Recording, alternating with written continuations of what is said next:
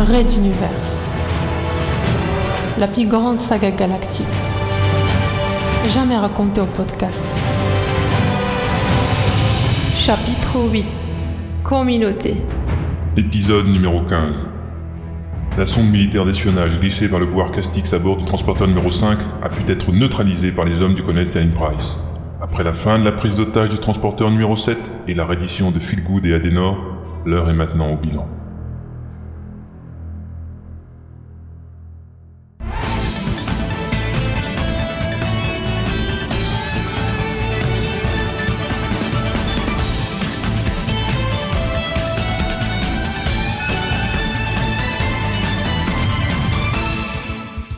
Bonsoir et bienvenue pour cette édition du soir de votre journal multidiffusé.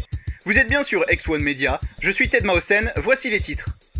Transporteur numéro 7. Retour sur la prise d'otage que n'a pu empêcher la commandante Benkana, mais qui s'est heureusement bien terminée. Quelles implications des communautés Que va-t-on faire des prisonniers? Les images et commentaires de Jack Blast. Transporteur numéro 5. Les quatre meurtres enfin élucidés. L'incroyable découverte d'une sonde furtive de la République Castix. Tous les transporteurs de l'Exode sont désormais alertés et débutent leurs recherches.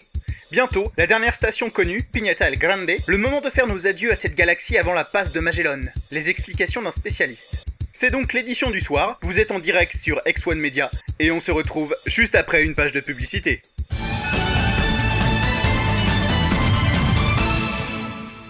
Hey, bonjour monsieur, mais que faites-vous? Euh, la queue. Et pour quelle raison? Bah, pour manger. Et vous reprenez le travail dans combien de temps? Euh, une demi-heure, pourquoi? Eh bien, euh, bonne chance. Mais dites-moi, pourquoi attendre pour manger lorsque la solution du plat préparé cuiston prêt à manger existe? Cuiston, le plaisir de manger. Retour dans l'édition du soir de votre chaîne d'information X1 Media. Vous apercevez en ce moment sur vos écrans les images des événements d'il y a quelques heures que vous avez suivis en direct sur notre chaîne d'information, la fin de la prise d'otage sur le transporteur numéro 7. On voit ici le jeune soldat tenant en respect ses prisonniers. Les voici remis aux autorités du vaisseau, la princesse Azala guidant nos journalistes, puis la commandante Benkana qui se félicite de la conclusion heureuse de cette situation. Alors, pour nous donner plus de précisions, retrouvons en direct Jack Blast. Jack, vous êtes là? Oui, Ted, bonsoir à nos multispectateurs. Merci Jack, bonsoir également. Alors, avant de revenir sur les événements, que sont devenus les preneurs d'otages? Ils sont en résidence surveillée dans une de leurs cabines, semble-t-il. Une mensuétude qui s'explique par l'historique des criminels. L'un se nomme Phil Good, un officier de ce transporteur, et les milieux autorisés affirment qu'il a pris une part très importante lors de la révolution Castix. Et étrangeté du sort, sa compagne y aurait également joué un rôle, mais côté royauté. Et si la princesse Azala est liée d'amitié avec le lieutenant Good, la femme serait, euh, j'insiste bien sur le conditionnel, Ted, serait donc impliquée dans la mort du ministre de la Reconstruction Benkana, le propre père de la commandante actuelle de ce transporteur. Mais c'est incroyable Jack Il ne s'agit que de rumeurs, mais si elles se confirment, nous sommes devant un vrai dilemme politico-judiciaire, non? Eh oui, un dilemme dont les racines remontent très loin, bien avant le grand départ de Materwan. J'ajoute par ailleurs que la princesse Azala vient d'être nommée officiellement médiatrice du transporteur, en contact permanent avec toutes les cultures de la cité intérieure et les services de sécurité, et qu'une enquête liée à une découverte d'une très grande importance dans la communauté nordiste vient d'être diligentée. Là encore, nous en saurons plus dans les prochaines heures. Quoi qu'il en soit, je vous assure que les équipes sur place d'X1 Media vont faire leur maximum pour comprendre les tenants et aboutissants de cette affaire. Et nous tenir informés du devenir des preneurs d'otages. Et du devenir des preneurs d'otages, bien entendu. Nous serons également vigilants à cela. C'était Jack Blast, envoyé spécial du transporteur numéro 7 pour X1 Media. Merci Jack. Dans quelques secondes, l'incroyable découverte du colonel Sterling Price à bord du transporteur numéro 5 qui nous concerne tous. A tout de suite Ça y est, il ne bouge plus. Vous pouvez l'embarquer. Très bien. Il n'y en a pas partout, j'espère. Non, on a fait ça proprement. C'est bien, je viens chercher. Venez à plusieurs, c'est un sacré morceau. Je comprends. Mais il sera utile pour d'autres. Lorsque vous changez d'appareil ménager, réfrigérateur, congélateur, micro-ondes, ne les jetez pas et offrez-les aux personnes ne pouvant s'en procurer.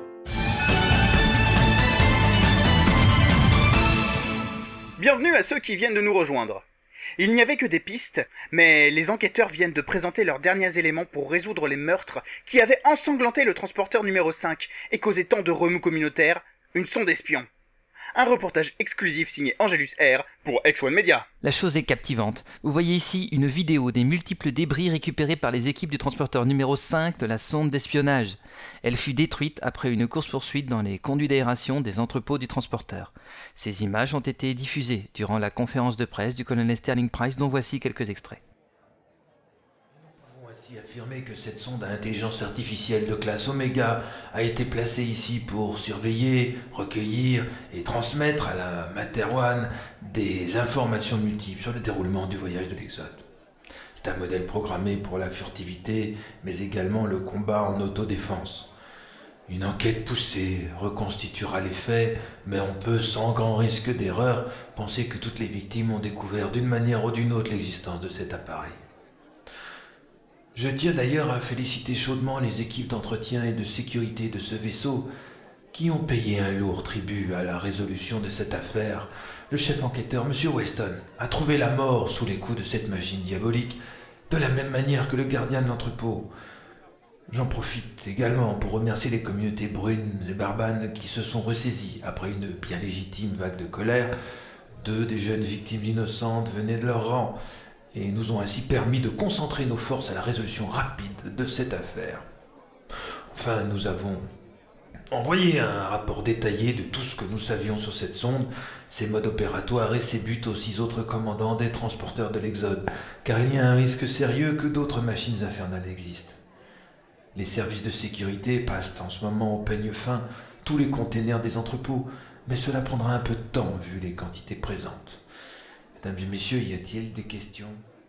Un des membres de la sécurité nous a confirmé que l'utilisation de ce genre de sonde est fréquente dans l'armée de Materwan dès lors qu'on ne peut envoyer des hommes sur le terrain. Donc, si les assassinats de nos concitoyens n'étaient pas volontaires au sens strict, on peut légitimement penser que les autorités Castix n'ont pas hésité à mettre en danger la vie des passagers de l'Exode en dissimulant parmi eux ce genre d'armes de guerre. C'était Angelus R sur le transporteur numéro 5 pour X1 Media. Merci Angelus. Pignata El Grande et la passe de Magellan, juste après ça. Lorsque l'homme revient vers ses vraies racines, la musique en est une voix. Venez apprendre à jouer aux divers instruments du centre culturel du transporteur numéro 1.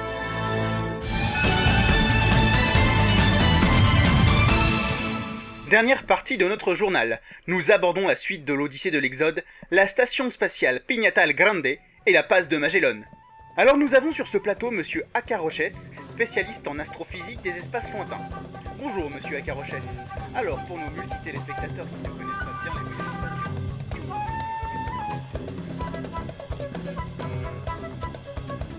les Fin du chapitre 8.